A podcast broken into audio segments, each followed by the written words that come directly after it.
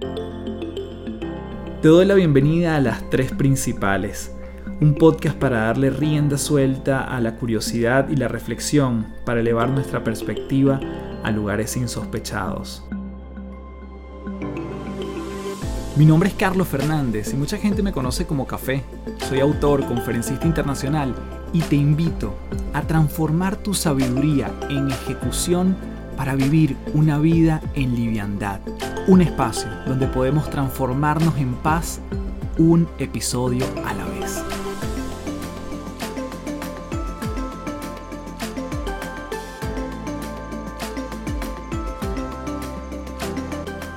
Hello, hello, mi nombre es Carlos Fernández, arroba Café del Éxito en todas las redes. Gracias por estar en este nuevo año junto a las tres principales. Como sabes, no lo tomo a la ligera que estés escuchando este episodio. Que tengas un feliz 2022 y mi mayor energía y mi mayor compromiso para seguirte acompañando semana a semana con este podcast. En esta oportunidad pude conversar con el host de uno de mis podcasts favoritos. Su nombre es Oso Traba, su podcast se llama Cracks, el cual te lo recomiendo ampliamente. Y Oso, como le dice la gente por cariño, es un gran emprendedor. Admiro muchísimo la humildad y la claridad con la que habla, sobre todo acerca de sus diferentes cambios en los más recientes años de su vida. En este episodio hablamos de transformación personal, de riesgos, de parentalidad, de constancia y disciplina, así como lecciones para tener una vida con propósito y sobre todo, como su mismo libro se llama, hacer lo que importa. Haz lo que importa es el nombre de su libro. Te voy a dejar en las notas del episodio en los datos para que puedas adquirirlo. Si quieres conocer más de esta maravillosa historia de Oso y todo lo que nos tiene por compartir. Y sin más, te espero como siempre en mi comunidad de Patreon patreon.com slash café del éxito. Este año venimos con muchísimo contenido y además con una nueva lógica para apuntar a tener hitos importantes a lo largo del año y mucho más contenido para todo aquel, y así está hecha esta comunidad, todo aquel y a toda aquella que quieran transformarse un día a la vez, ser eternos aprendices. Para eso está diseñado esta linda comunidad. Patreon.com slash café del éxito y desde ya nos vamos con Oso Traba aquí en las tres principales. Bien, tenemos aquí en las tres principales nada más y nada menos que a Oso Traba, como le dice la gente por cariño. Oso, bienvenido a las tres principales. Un honor. Gracias, Carlos. Igualmente, gracias por la invitación. Oso, definitivamente contigo se puede hablar de muchos temas, pero me genera la curiosidad tu pasión por el esquiar en nieve, un lugar tan poco común y tan, tan poco cercano quizás a México que se pueda disfrutar a menudo, pero sé que te encanta. ¿Por qué? Porque esa afición, ¿dónde nace y cómo llegas ahí? Sí, es mi deporte favorito y llevo más de 10 años haciéndolo al menos una vez al año. Todavía hay muchas cosas que me quedan por hacer y no, no está tan lejos, ¿no? O sea, aquí hay lugares para esquiar, al menos de, del Distrito Federal que, o de la Ciudad de México, que es donde yo vivo, pues puedes llegar tanto a San Francisco o a Denver en cuatro, cuatro horas y media, ¿no? Y entonces, o a a Salt Lake eh, City en Utah en tres horas y media, cuatro horas. Entonces, bueno, no es tan complicado como podría parecer. Sí es ya una odisea cuando empiezas a pensar en familias, ¿no? Que este año fue la primera vez que me llevé a mis hijos a esquiar y pues sí, no es lo mismo que ir tú solo o con tu esposa. ¿Por qué me es tan importante a mí? Porque mm, a mí me, me da varias cosas esquiar es una vacación en la que, un viaje en la que estás al aire libre, en escenarios muy diferentes a los que yo me desenvuelvo todo el día. Pues yo vivo en una ciudad, no hay nieve, hay montañas, pero no de ese tipo de montañas. Y cuando viajo normalmente en México, pues está una playa, ¿no?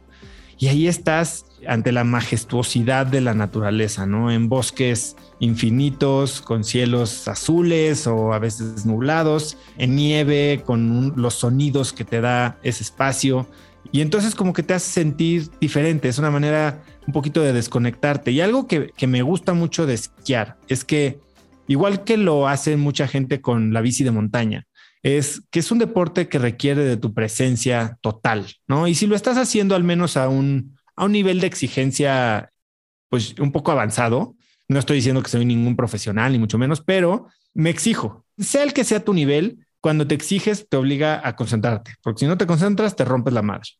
Y cuando te estás concentrando en tu siguiente línea, vamos a decir, pues no hay pasado y no hay futuro. Es ese momento, es conciencia corporal, es determinación, es sobre todo en esquí.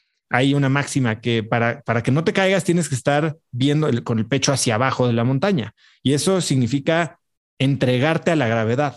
Cuando estás peleando con la gravedad, pierdes agilidad y es cuando te caes o te lastimas o pierdes eh, fluidez en tu esquí. Y eso me fascina, ¿no? Y, me ayuda a desconectarme y lo disfruto muchísimo. Pero otra cosa que tiene para mí es un poco de lo que hablo en el libro, es remontarme a algo que de chico siempre veía muy lejano. Yo de chico iba en una escuela en la que toda primaria, pues mis amigos eran de, de familias pues con una posición financiera bastante más cómoda que la mía.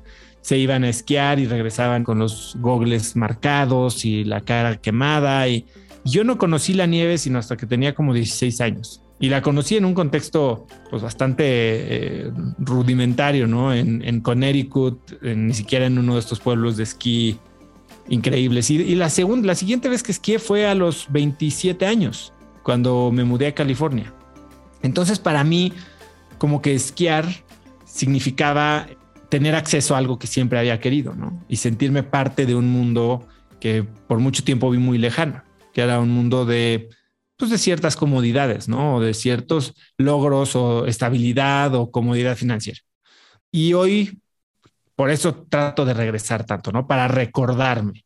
Y hace poco le, bueno, no, hace unos años le decía a mi esposa, yo voy a una frase bastante idiota que lo digo no seriamente, pero le, decía a mi esposa, yo voy a medir mi éxito como papá si puedo llevar a mis hijos a esquiar una vez al año. Ciertamente no es como mido mi éxito como papá y sé que probablemente va a haber momentos en la vida en las que tal vez no los pueda llevar y no me voy a sentir como un mal papá ni un papá fracasado, pero al final del día lo que quiero decir es que para mí es una manera de, de darles a mis hijos algo que yo no tuve, que creo que para muchos es una gran motivación en la vida, ¿no? Mejorar la situación de la gente que tenemos cerca, al menos en relación con la que nosotros vivimos. Y no necesariamente tiene que ver con temas monetarios, ni con viajes, ni con gastos.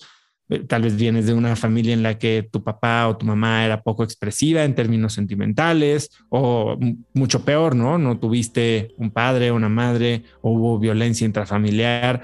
Y, y tú lo que quieres es darle a tus hijos una una mejor situación.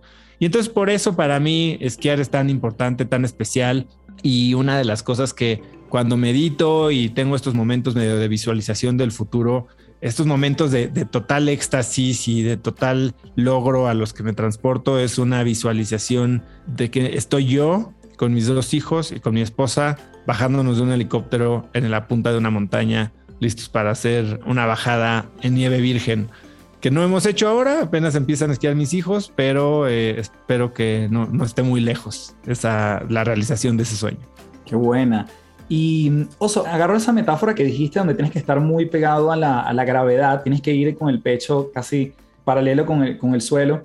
Em, normalmente en el día a día, en tus negocios, el ir con la gravedad, el fluir versus resistirte, ¿Cómo lo ves ese paralelismo, no? Que pareciera que, bueno, la gente te dice hay que fluir con las cosas, pero realmente a veces uno tiene que buscar otras vías o ser flexible, etcétera. Hay que, a ver, hace poco platicaba con Alejandro Ramírez, que es el CEO de pues, la segunda cadena de cines más grande del mundo, Cinepolis, y él me decía que su abuelo tenía una frase, que la vida era como andar en bici, para adelante y sin dejar de pedalear, sin dejar de avanzar.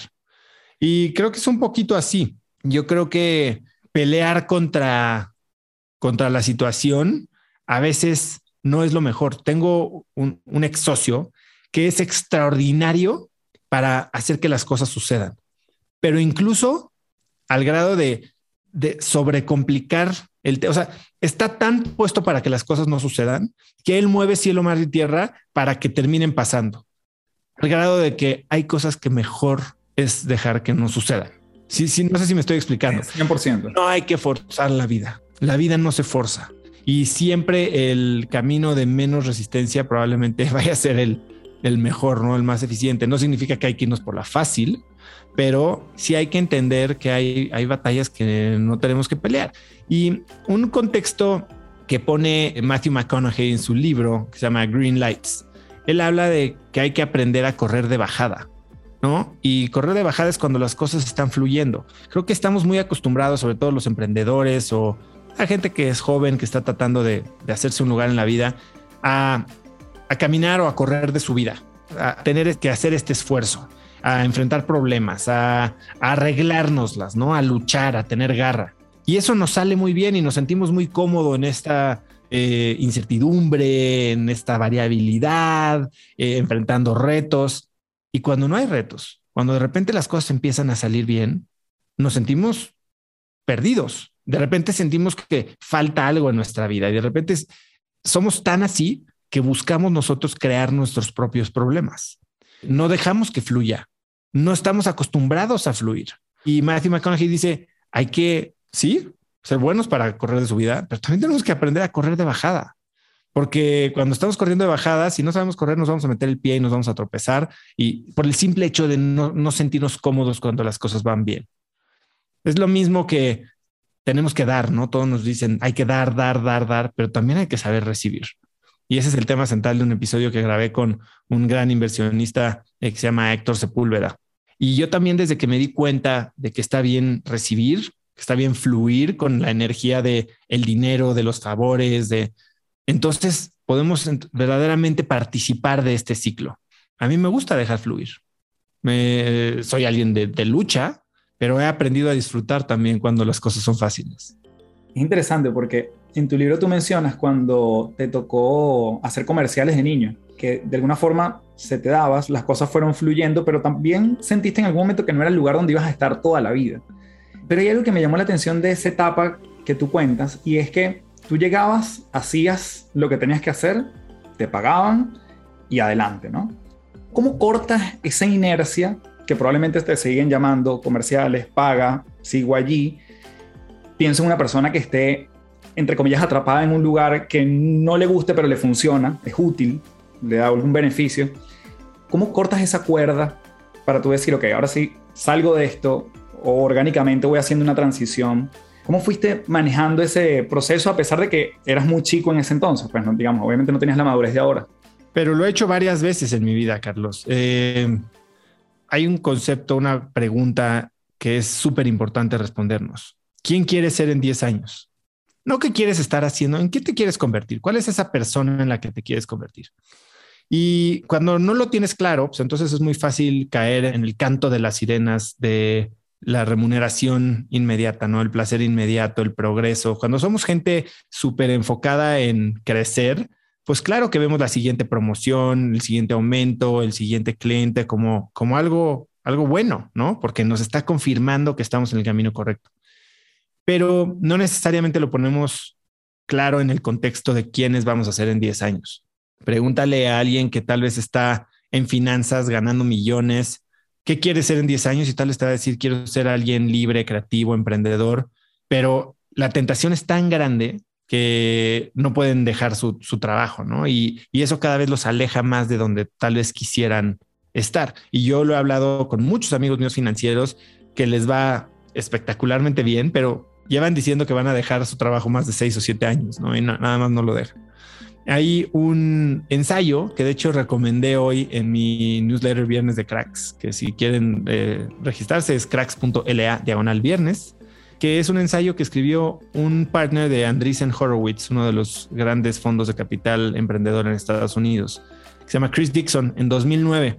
Y él habla del concepto de escalar la montaña incorrecta. Y justo platica de esto, ¿no? De cómo estamos tan, tan concentrados en subir el siguiente peldaño, que no perdemos de vista que probablemente no estamos subiendo la montaña más grande que podríamos estar subiendo. Y es ese tipo de realizaciones que vienen del autoconocimiento que te permiten tomar este tipo de decisiones, pues que a veces parecen medio, medio arriesgadas, ¿no? Y para mí, ciertamente pude haber seguido una carrera en el medio artístico cuando tenía 17, 18 años y hacer mucho dinero y demás, pero sabía que en 10 años no iba a estar donde yo quería estar, que para mí era estar trabajando en Nueva York. Entonces lo dejé de hacer y me metí por un trabajo que por un mes me pagaban, yo creo que menos de la mitad de lo que ganaba por un día de grabación, ¿entiendes? Y así fue. tenemos que saber en quién nos queremos convertir y, ser muy conscientes de si el paso que estamos tomando hoy nos acerca o nos aleja de ese lugar en donde queremos estar. Si no nos está acercando, pero sabemos que es, tal vez directamente acercando, pero sabemos que es algo que por hacerlo hoy nos tal vez acorta el camino y no lo perdemos de vista como una herramienta, entonces está bien, pero tenemos que dejar de vivir de una forma compulsiva, de una forma reactiva y tomar estas decisiones de manera consciente, que es algo que muy pocos hacemos. ¿Tiendes a tener alguna práctica como para volver a ese centro tuyo, o como que tú digas, mm, esta, decisión de hoy, mm, creo que era la, la montaña incorrecta, quizás el día de hoy? ¿Haces como algún ejercicio para tú ver ese, ese tracking personal? Tal vez no, no de manera diaria, pero sí me sirve tener, y es la parte central del libro, ¿no? El libro es Haz lo que importa, lo pueden conseguir en hazloqueimporta.com o si están en México, en Amazon México. También está en audio en Vic y en Kindle y demás. Eh, y es saber a dónde quieres llegar. Cuando no tienes claridad de a dónde vas, entonces cualquier camino se puede hacer atractivo, ¿no? Y entonces es cuando empiezas a tomar desviaciones sin sentido. Cualquier propuesta puede llamarte la atención, pero no tienes claridad de si suma o si resta a tu gran plan. Y para mí hacer este ejercicio del gran plan, al menos a 12 meses, de fijar cuáles son las tres prioridades, las áreas de la vida que quieres trabajar, cuáles son las metas que quieres lograr en esas áreas de tu vida, tener un plan. Tenerlas claras es una manera básica para saber y poder de una forma muy objetiva si una decisión te aleja o te acerca. Cuando no tienes claridad, entonces, pues es bien fácil tomar una decisión que por sí sola parece atractiva, ¿no? Oye, pues voy a ganar X dinero, sí. Este, no sé, eh, ¿tú tomarías un puesto en la política? No, la verdad que no me llama la atención. Pero, ¿por qué no te llama la atención? Porque... ¿Qué quieres ser en 10 años? Bueno, eso es una pregunta muy, muy interesante, pero en 10 años no quiero ser político ni quiero estar vinculado con la política. Exacto. Y si hoy, pero ¿qué sí quieres ser? Una cosa está bien saber qué es lo que no quieres, pero ¿qué sí quieres ser? Tal vez hoy tomar un puesto en la política te podría significar, no sé, dinero, poder, acceso. Tal vez te podría costar reputación. Tal vez te podría costar ciertas relaciones. ¿Qué son cosas que necesitas para llegar a ese lugar donde quieres estar dentro de 10 años, ¿no? Entonces es bien fácil ponerlo en este contexto. Si no suma, entonces es un no.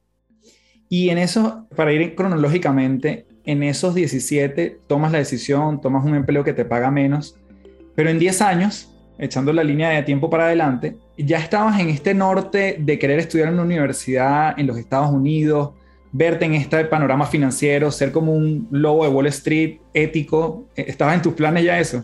Claro, desde, desde esa edad.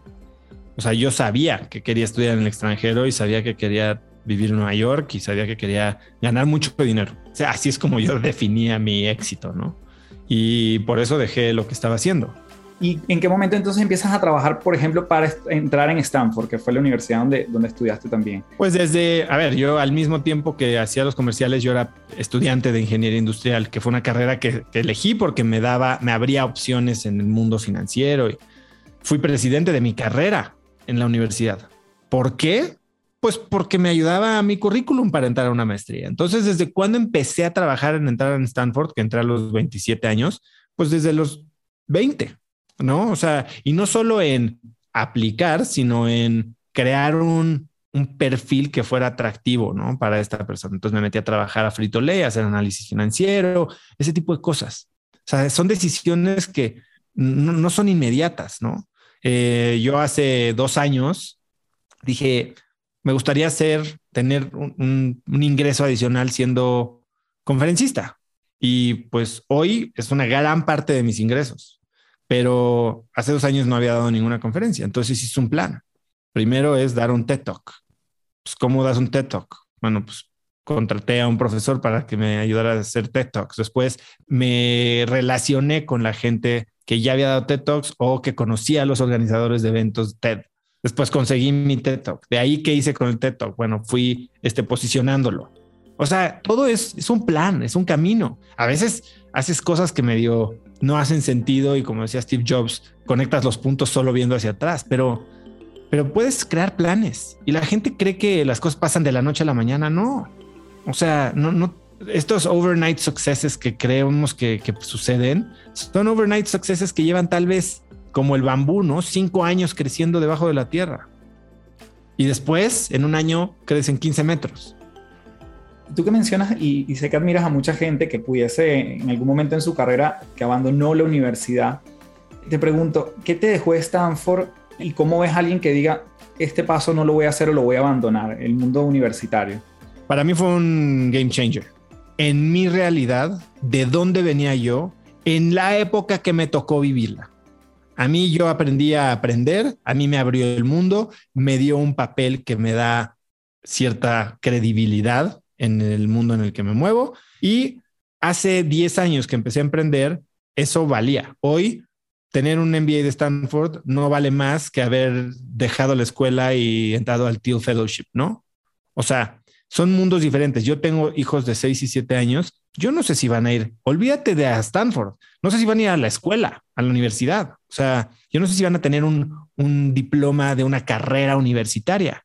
Tal vez mis hijos a los 10 años se vuelven rockstars o hackers o you name it, ¿no? Pilotos de Fórmula 1, no sé.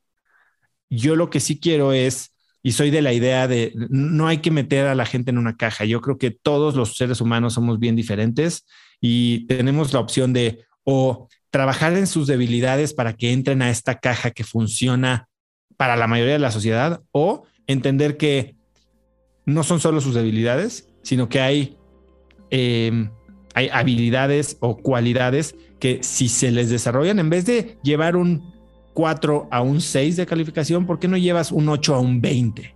Y entonces haces que sea el próximo virtuoso de lo que tú quieras. Y hoy el mundo da cabida a virtuosos. Antes no. Y en ese rol de, de padre, ¿qué te pudiese, entre comillas, quitar el sueño o te estresa de, del rol de padre hoy en día? Sé que haces una muy buena dupla con tu esposa, pero en tu rol de padre, y te lo digo porque yo también tengo dos hijos, una de cinco, uno de dos, y a mí me estresa el a veces apurar todo tanto. ¿Sí? O sea, claro. todo es rápido, todo es cinco minutos, cinco minutos en el parque, vamos a bañarnos rápido, comamos rápido. A mí me estresa sí, que yo sí, estoy transmitiendo eso de alguna forma. A mí me da mucho miedo el tema, eh, si bien ahora van a tener mucho acceso a información, el tema de la presión social que hoy viene y los riesgos reputacionales. Es más, yo hice muchas estupideces que salieron en tele nacional que hoy no existen en el registro cibernético, no existía YouTube. Si no, podrías burlarte mucho de mí. O sea, mis hijos no van a tener esa, esa fear factor, otro rollo. Este, mis hijos no van a tener esa fortuna. Mis hijos van a ser públicos y antes, si te buleaban en una escuela o habías hecho algo, pues te podías cambiar de escuela y poca gente sabía quién eras y te conocía aquí tu reputación te va a seguir. Y es, tal vez es una reputación que no te mereces, porque pues, cuando estamos creciendo todos cometemos muchos errores y ahora va a ser más difícil no tener que pagar por ellos, ¿no? De una manera muy costosa. Eh, para los niños, para las niñas, es, es un tema de presión social eh, alrededor de looks, de sexualidad, de drogas. Creo que es un tema serio y me preocupa de autoestima. De autoestima, sin duda. Y yo creo que esa seguridad que uno va construyendo en ellos, esa es la que, la que puede ser eh, vulnerada por un, mal video o una mala interpretación o un post que no funcionó o un TikTok que llegó a unas manos equivocadas. Eso también es otra inquietud que trato de no pensar tanto en eso, pero finalmente es una realidad. Oso, te quería preguntar por este espacio que has ido formulando que se llama Cracks Podcast, para quienes no lo conocen. Te lo comentaba antes, yo estoy profundamente honrado que esta semana Spotify me dice, está en tu top 5, top 3 de los podcasts que más escuchas y hoy te estoy entrevistando. Un podcast que te cuento cómo yo llegué allí, siendo yo venezolano, viviendo en Chile y que llego a este podcast. Un día estoy navegando por Instagram y en mi último post, tú escribes en mi muro, bueno, no sé si eres tú o alguien de tu equipo, pero dicen, oye, veo que sigues a esta persona yo lo acabo de entrevistar en mi podcast. Eh, si ¿A te quién? interesa. A Strisnao Backrack. Yo no tenía todavía podcast en ese momento y dije, qué buena forma de llamar mi atención de una manera elegante y, y relevante, ¿no? Porque claramente yo sigo a esta persona. Hubo gente que no apreció tanto esos mensajes. bueno, pero fíjate, hoy en día se convierte en uno de mis podcasts más escuchados por un mensaje que para mí tiene un esfuerzo muy, muy artesanal, muy de, de uno a uno, ¿no? ¿Cómo surge Cracks? para la gente que no conoce un poco la historia, porque sé que también ha sido un antes y un después en tu carrera. En mi vida.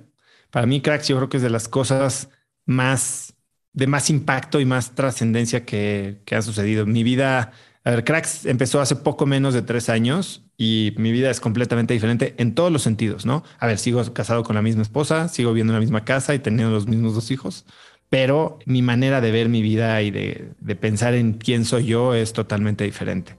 Y gracias a las lecciones que he aprendido de 150 entrevistados. Y Cracks surge de este momento, a ver, como todo, yo soy alguien que, que escribo muchas ideas y tengo planes y si te contara todo lo que tengo en el tintero ahorita, que van desde la creación de NFTs al lanzamiento de un fondo de venture capital hasta un programa de Netflix. O sea, todo eso está medio desarrollado. Algunas cosas están teniendo mi atención y mi acción, algunas no. El podcast era una de ellas. Estaba ahí totalmente desarrollado en mi blog de notas en el celular. Qué equipo, qué preguntas, qué eh, tipo de invitados, probables nombres, pero pues ahí estaba. Era como de esas cosas que apuntaba y no tenía acción. Y a principios de 2019 llegué a trabajar un 7 de enero y tuve un día muy gris, muy sin chiste, muy sin inspiración. Y dije, no puede ser, si este año va a ser como esto, I'm out. Y dije, tengo que ser algo más creativo. Y la idea era pues, crear un podcast que pudiera ayudar a vincular mi empresa, que en ese momento era InstaFit, con personas de más perfil, ¿no? Y tal vez darle un poquito más de visibilidad a la empresa y, y yo aprender cosas de pasada. Era un pretexto. Yo no sabía si alguien lo iba a oír o no. Yo nunca estudié periodismo. Yo no, no tenía una audiencia. Yo tenía creo que 900 seguidores en Instagram, una cosa así. Y este, y dije, bueno, pues lo voy a hacer. Y lo voy a hacer ahí de vez en cuando, pero en tres semanas tengo que sacar mis primeros tres episodios. Saqué los primeros tres episodios con gente que conocía, cercanos, o sea, y, lo grabé de una forma pues muy arcaica, ¿no? Creo que fueron hasta por Zoom. Ah, no, usaba, sí, Zoom y una cosa que se llamaba eCam Call Recorder en ese entonces. Ahorita ya hay cosas mucho más sofisticadas, ¿no? Y fue una experiencia tan rica hacerlo que dije, esto no puede ser un second thought, esto no lo puedo dejar para cuando se pueda. Esto, si quiero que sea serio, lo voy a hacer bien y tiene que salir uno cada semana. El cuata de mi oficina que me ayudaba con la edición del audio casi se muere, pero le dije, no sé cómo lo vamos a hacer, pero vamos a sacar uno cada semana. Y desde ahí, pues van ya el lunes que viene sale la entrevista 151 y no ha fallado ni una. Y la verdad ha sido verdaderamente transformador. Ha crecido no solo en audiencia, sino en tipo de invitados. Empecé muy enfocado en la salud y bienestar, que era justo la industria en la que me desenvolvía en ese entonces. Y de ahí ha crecido a emprendimiento, que bueno, pues yo llevo siendo emprendedor 12 años, empresarios eh, de, alto perfil, atletas olímpicos, actores, gente que está en la cúspide de sus industrias y sus disciplinas, compartiendo su humanidad. Es qué retos, qué lecciones, qué dificultades, para que el latino promedio como yo pueda decir, no estoy tan mal. Si este se las dio negras y pudo salir, yo también. Y el impacto ha sido brutal. ¿Cómo manejas, Oso, el, em, que esto es extrapolable a cualquier proyecto, ¿no? Donde tienes que vincularte con otras personas, pero lo digo obviamente en carne propia. Hay personas que me pueden responder y hacemos la entrevista, ese es el mejor escenario, y además lo hacen rápido. Hay gente que puedo pasar años persiguiendo y se hace la entrevista o hay gente que nunca te responde, ¿no? Ese procesito de ir al siguiente, siguiente, siguiente, ¿hubo como una evolución a ti o siempre fue como, no pasa nada, vamos al próximo? ¿Cómo manejas esa aceptación o ese, entre comillas, rechazo? O, hay gente que te dice literalmente, no quiero, no voy a estar en, tu, en tu podcast. Sí, sí, sí, hay gente que me dice que no. Hay gente que me dice que no y después me entero por qué y es por paradigmas mentales muy erróneos. Hace poco pues, me, me pusieron una etiqueta diciendo, o sea, como que infirieron que yo estaba queriendo, digamos, colgarme de el tema que esta persona traía a la mesa, que es un tema social. Yo quería ponerle el micrófono y mi audiencia a su disposición y pues sin conocerme me juzgó y dijo que no y pues ahora sí que trato de no tomarme las cosas personales. Ha habido mucha gente que con razón me dice estoy cuidando este lado, no me funciona ahorita, o no es un buen momento para mí, o simplemente no me contesta, ¿no? Eh, eh, o Jorge Ramos que me dijo yo estoy normalmente del lado que hago las entrevistas, no las doy. Sé que ha dado otras y está perfecto. Y, y yo trato de darles una salida, ¿no? oye, este es el programa, estos son los temas, este es el alcance, creo que puedo ayudarte para esto y me encantaría hacerlo. Si no es algo que te interesa, un simple NO me ayuda a planear. No les pido explicaciones, pero no me gusta cuando me dicen que sí y después no, no lo hacen, ¿no? O cuando me dejan de contestar. Oye, te estoy diciendo, dime que no. Si no te interesa, dime que no. No, no me voy a enojar, no me vas a romper el corazón. Nada más respétame lo suficiente como para no hacerme perder mi tiempo. Estoy tratando de, hacer algo que creo que te puede ayudar a ti, ¿no? Y por ahí hay, este, hay algunos emprendedores que, como que no, todavía no manejan la, la habilidad de decir que no con la soltura que deberían. Y eso quizás, claro, al principio cuando hoy en día tienes una audiencia creada y una cantidad de cosas que puedes brindarle a ese, a ese invitado como plataforma, al inicio ¿qué es lo que más te costaba en ese momento de, invitar o de reclutar gente, si lo queremos ver así? Creo que tuve una, tuve mucha suerte, Carlos, porque no había tanta competencia, ¿no? Eh, cuando yo empecé hace tres años, había un par de podcasts y nadie sabía mucho de qué se trataba. Entonces empecé primero con gente que conocía personalmente, agarrando mi network y después pidiendo, siempre es mejor como con todo, como con levantar inversión, como con conocer a una nueva novia, es, oye, preséntame a tu amiga, ¿no? Eh, o sea, es un poco lo mismo. Yo por ahí iba haciendo, ¿no? Y también muy rápido me, me salté a hacer cold calling o cold emailing, que me ayudó, que gracias a que, aunque yo no tenía al principio empezó a crecer mi Instagram, hice algunos esfuerzos para crecer el Instagram a cierto punto y tenía como 5 mil usuarios o seguidores cuando, gracias a que mi empresa era clienta de Facebook importante, por decir, en, el monto de publicidad que comprábamos, logré que supieran quién era yo y que me validaran y tener el blue check mark en Instagram. Y como sea, esto me abría un poquito de puertas, o hacía que mi mensaje, mi DM, medio que saltara y eso me ayudaba pero también me aventaba muchos cold este, messages, ¿no? Eh, mi episodio 4 es con un atleta olímpico mexicano que se llama Germán Madrazo, que quedó en último lugar de las Olimpiadas, pero fue todo un fenómeno porque decían el regreso del olimpismo, aprendió a esquiar en ocho meses antes de las Olimpiadas y después calificó a las Olimpiadas. Y lo contacté así en frío, le dije que por qué me interesaba platicar con él y aceptó, ¿no? Eh, y después creo que el trabajo, una cosa es conseguir la entrevista y otra cosa es hacer que esta persona se vuelva un, digamos, un catalizador o un multiplicador de tu alcance. Y eso solo lo logras si la persona tiene una buena experiencia con la entrevista. Por eso el trabajo, yo creo que no es tanto la entrevista, sino la preparación que haces de la entrevista, tener un interés genuino, eh, hacer unas preguntas que sean diferentes, que hagan a la gente pensar y hablar de cosas que le apasionan y en un espacio seguro, ¿no? Mi, mi podcast no es un podcast de reto, de coyuntura, se vale tener desacuerdos, pero no, va por ahí. Y lo que he logrado es, no yo, pero mi audiencia es una audiencia increíble. Yo creo que no, no hay audiencia más fregona que la que escucha Cracks Podcast y los invito a contactar a mis invitados, ¿no? O sea, ¿qué aprendiste? ¿Qué te llevaste? Pongo los redes de mis invitados, contáctalo y dale las gracias. Y entonces a la gente le encanta saber que puede tener un impacto positivo en, el mundo, ¿no? Y hay mucha gente que ha logrado cosas increíbles, pero no tiene el alcance para, para cacarearlo un poquito y no tiene el mecanismo para enterarse cuál fue el resultado de su impacto, ¿no? Y a través de redes sociales ahora eso se puede. Y mis invitados me dicen, wow, la respuesta, estoy verdaderamente lleno de, buenos comentarios, de agradecimientos, de amor, de colaboración, de ayuda, gente que tiene fundaciones, consigue voluntarios, o sea, es, algo muy, muy bonito y a mí me encanta ser un facilitador de eso. Entonces hoy creo que se hace una bola de nieve. Hoy Cax Podcast tiene más de cuatro y medio millones de descargas, escuchas en 50 países y cada vez gente de mayor impacto. No te estoy diciendo más famosos, ¿eh? porque no es un factor para mí oye, ¿cuántos followers tienes para, ver si te entrevisto? No es nada, no entra en ningún momento de la, de la decisión, ¿no? Es, oye, estás haciendo algo padre y sobre todo es algo en lo que yo tengo un genuino interés de aprender.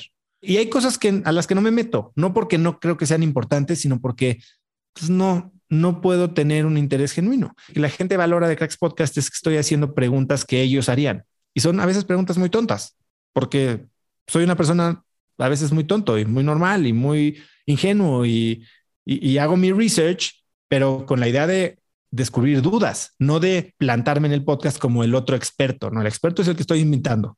Yo soy un aprendiz. Qué maravilla. Yo te escucho hablar, Oso, y en, algún, en algunas entrevistas que te he escuchado por cosas que cuentas en tu libro, tú te consideras hace no tanto, pero te consideras quizás una persona muy soberbia o muy elevada. Y hoy no tienes problema de decir que metiste la pata en un show de televisión o que sí, te fue mal en un negocio. O sea, yo te veo hoy en día con esta historia reciente que tú cuentas en, diferentes vías, que no tienes problema en hablar de ese oso bien aterrizado, vulnerable, sin problema. Eso ha sido parte, cracks, de ese cambio.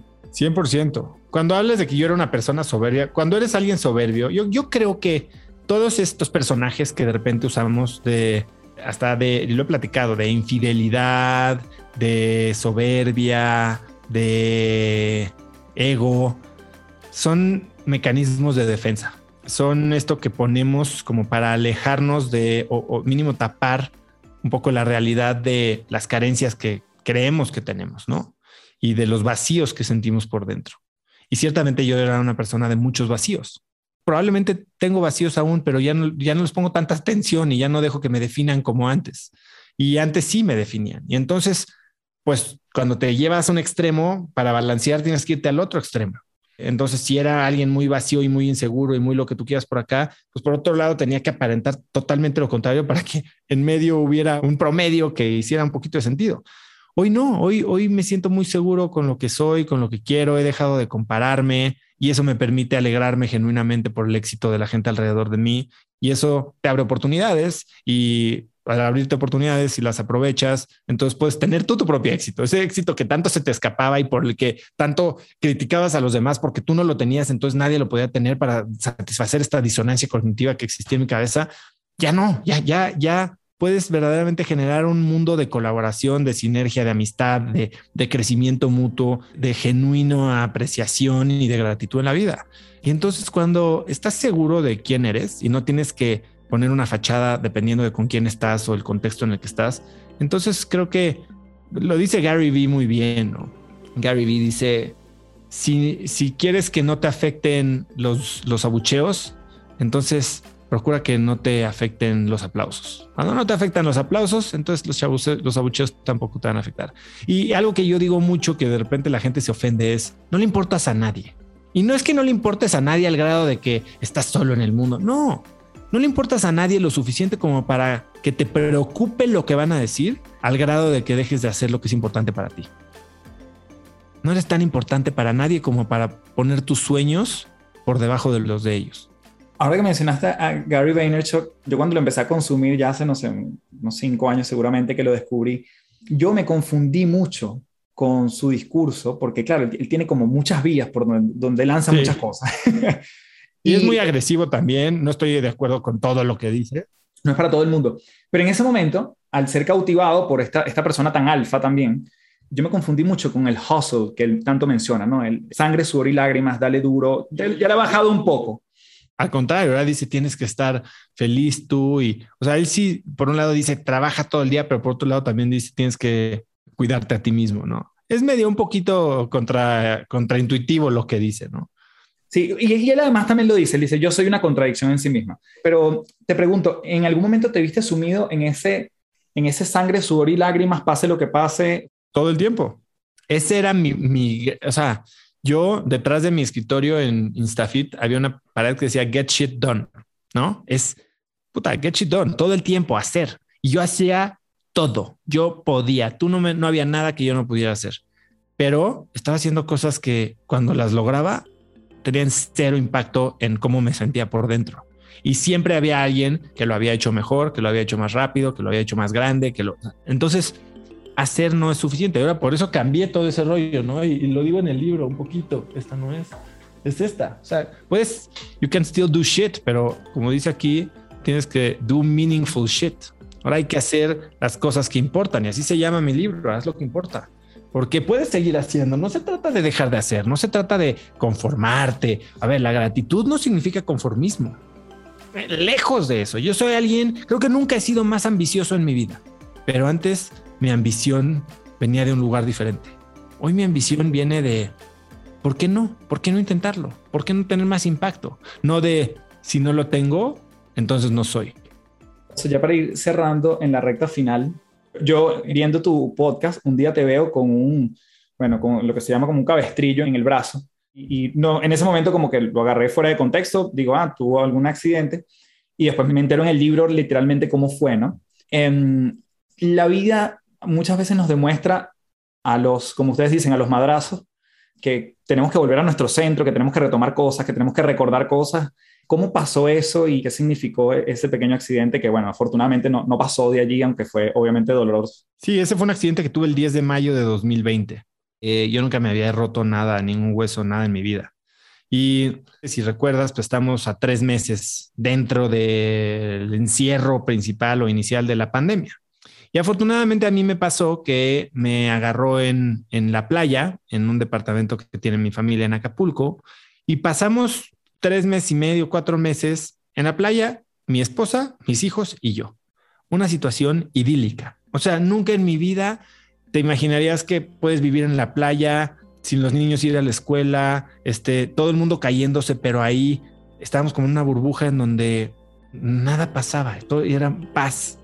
Pero yo estaba regresando a lo que estábamos hablando antes, estaba getting shit done, ¿no? Estaba trabajando 10, 12 horas en el cuarto del departamento mientras mis hijos estaban ahí, ¿no? Y tenía yo esta oportunidad de, convivir, de compartir con ellos, de, vivir una oportunidad de, bonding que no sé cuántas veces en mi vida se vaya a repetir, ¿no? Tal vez hasta que me retire y si lo saco de la escuela, o sea, no sé si nunca vaya a volver a suceder. Y a finales del mes de abril empiezo como que a decir, bueno, yo creo que esto de la pandemia ya va a terminar. Esto ya, ya no puede durar más tiempo. Yo creo que en junio vamos a regresar a trabajar. Y dije, yo estoy encerrado trabajando, desperdiciando esta gran oportunidad de vivir con, con mi familia, esta situación. Y lo fui masticando y lo masticando, pero no actué. O sea, yo pasaron tres semanas en los que yo decía, en junio esto se acaba. En junio yo ya voy a estar en México, pero no tomé acciones. Y entonces llega, llega mayo y pasa una semana y sigo yo con mi mismo comportamiento hasta que llega el 10 de mayo, que en México es Día de las Madres. Y era domingo. Y dije, hoy tengo que irme al otro extremo. Otra vez, es un tema de extremos. Estoy 100% acá, ahora no, voy a irme 100% para acá y voy a ser el papá el, yes dad, yes man, era eh, comida de Día de las Madres en la playa, compramos champañas, eh, mis hijos todo lo que me pidieran les iba a decir que sí. Dije, ni siquiera voy a bajar mi celular para estar totalmente presente, concentrado. Entonces, una de esas que, de las cosas que me piden mis hijos es vamos a dar una vuelta en un, en un buggy de, arena, ¿no? En un racer que tenía uno de mis vecinos ahí. Claro que sí. Y damos la vuelta, que lo habíamos usado muchas veces. Y de repente me dice, papá, date un derrapón. Cosas que normalmente no hago, ¿no? Y como yo venía en este, tengo que, tengo que ahora reponer para darle gusto y sentir que, que sienta mi paternidad presente al máximo, pues lo hice. Y si bien no fue un derrapón rápido, como suceden los accidentes, pasó y se volteó el coche. Yo venía con los dos niños, no traía celular, estábamos lejos de la casa y por también irresponsabilidad de descuido no tenía la red de seguridad del buggy. Entonces, por instinto saco la mano, el peso del entero del coche me cae encima del brazo y me rompe todos los huesos del brazo. Un mero radio cúbito, la muñeca y quedo enterrado o prensado con el brazo ahí abajo. Con un niño colgado del cinturón, el otro abrazado conmigo y pues sin manera de comunicarme con nadie, ¿no? Y bueno, pues para hacerte el cuento corto, nos rescataron ahí, este, a los niños no les pasó nada, regresamos a los niños a la casa, después fue todo una odisea. Regresar a la Ciudad de México dos días después, este, con el brazo ya había perdido la mitad de la sangre. No, no era fractura expuesta, pero pues, estaba sangrando mucho por dentro.